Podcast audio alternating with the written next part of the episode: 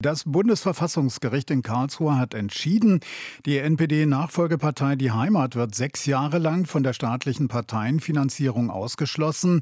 Begründung, der Staat müsse keine Parteien mit rassistischen, antisemitischen und die Menschenwürde missachtenden, verfassungswidrigen Zielen finanzieren. Die Grundlage hatten die Gesetzgeber 2017 gelegt nach zwei erfolglosen NPD-Verbotsverfahren.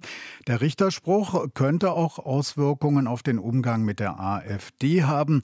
Darüber will ich sprechen mit der grünen Politikerin Renate Künast, früher Verbraucherschutzministerin und selbst Juristin. Schönen guten Tag.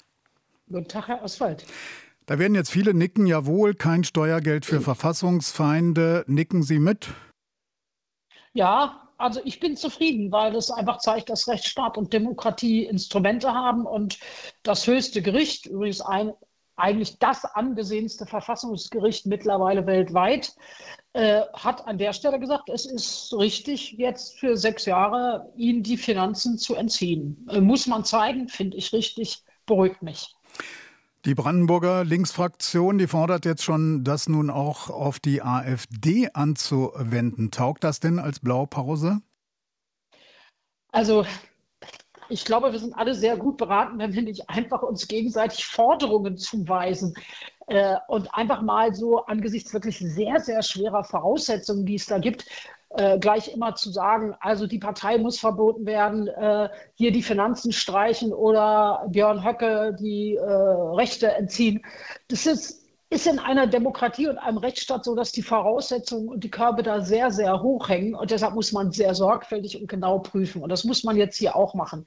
Die NPD oder die nennen sich jetzt Heimat ist nicht äh, zu vergleichen in ihrer Vorgehensweise, in ihrem Programm mit der AfD. Deshalb äh, reicht es eben nicht mal locker zu sagen, wir fordern das und dann ist es so und das ist jetzt der radikalste oder die Person, die Partei, die am meisten dagegen kämpft man würde sowas auch nicht verlieren wollen in Karlsruhe vom Bundesverfassungsgericht. Die NPD schreibt Dinge in ihre Programme und äh, alle Leitungsfiguren reden entsprechend.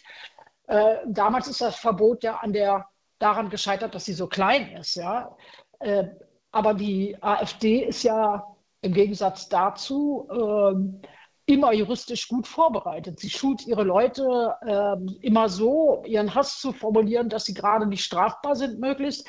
Und sie schreiben bestimmte Dinge nicht in ihr Wahlprogramm. Also man darf sicher sein, wir prüfen es alle. Man müsste sich nicht gegenseitig auffordern. Wir prüfen es, wir prüfen alles. Und wenn, dann muss es sitzen und es muss belegbar sein. Und äh, die Tatsache, dass da Einzelne was machen, faktisch gutiert von der Führung, trickreich, kann eben in Karlsruhe vielleicht nicht reichen. Wie überhaupt der Entzug der Finanzen bei diesen rechtsextremen Umtrieben, die wir in Deutschland haben, allein nicht hilft. Da hilft eher die Tatsache, dass 1,5 Millionen demonstrieren gehen und dass jede und jeder von uns an seiner Arbeitsstelle, wo immer die Stimme erhebt, wenn diskriminiert oder gehasst wird. Ja, bei solchen äh, Verbotsversuchen, äh, das zahlt ja immer auch so ein bisschen auf die Opfererzählung äh, solcher Parteien ein, nach dem Motto, ihr wollt Rechtsstaat sein, messt aber damit zweierlei Maß, äh, Stichwort Chancengleichheit der Parteien, Demokratieprinzip, oder? Ja, aber die Verfassung sieht es ja trotzdem vor. Also ich meine, bei der AfD bin ich mir sicher, sie findet immer einen Grund, Opfer zu sein. Das macht sie ja jetzt gerade auch mit diesen ganzen wunderbaren Demonstrationen, wo sie jetzt behauptet, die Leute hätten Geld fürs Demonstrieren gekriegt, so äh, oder es seien Fake-Bilder oder so. Da dreht sie ja die Realität auch schon um und sie sei angeblich Opfer. Das ist ja AfD-Methode, ja, kennen wir. Ähm, und zieht meines Erachtens auch nicht mehr, zumindest bei der ganz großen Mehrheit. Äh, aber zu den ich meine, ein Staat muss sich und ein demokratischer Rechtsstaat muss sich ja nun nicht selber abschaffen. Deshalb haben wir Regeln über Parteienverbot, mittlerweile zum Thema Reduktion der Finanzierung und so. Äh, und auf Chancengleichheit, wenn jemand aktiv daran arbeitet, die freiheitlich-demokratische Grundordnung zu beseitigen, kann man sich wohl schwerlich auf Chancengleichheit äh, berufen, weil Chancengleichheit. Die einen versuchen, das Land weiterzuentwickeln und fürs Gemeinwohl was zu tun. Die anderen wollen die demokratischen Strukturen und Prozesse zerstören. Da kann man nicht die gleichen Chancen haben. Hm.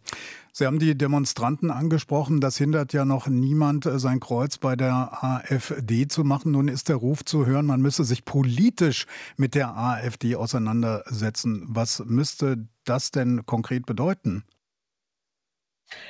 Ähm, ja, also ich würde erstmal dafür plädieren, dass wir die Demonstration nicht kleinreden. Man kann ja bei jedem immer sagen, das hilft auch nicht. Natürlich, einer alleine hilft nicht, eine oder zehn oder zwanzig Demonstrationen alleine auch nicht, aber es ist doch wirklich ein beachtliches Merkmal. 1,5 Millionen Leute. Ich habe eigentlich gedacht, dass sämtliche Fernsehradiosendungen damit immer aufmachen. Das ist schon was. Da erobern wir uns den öffentlichen Raum zurück.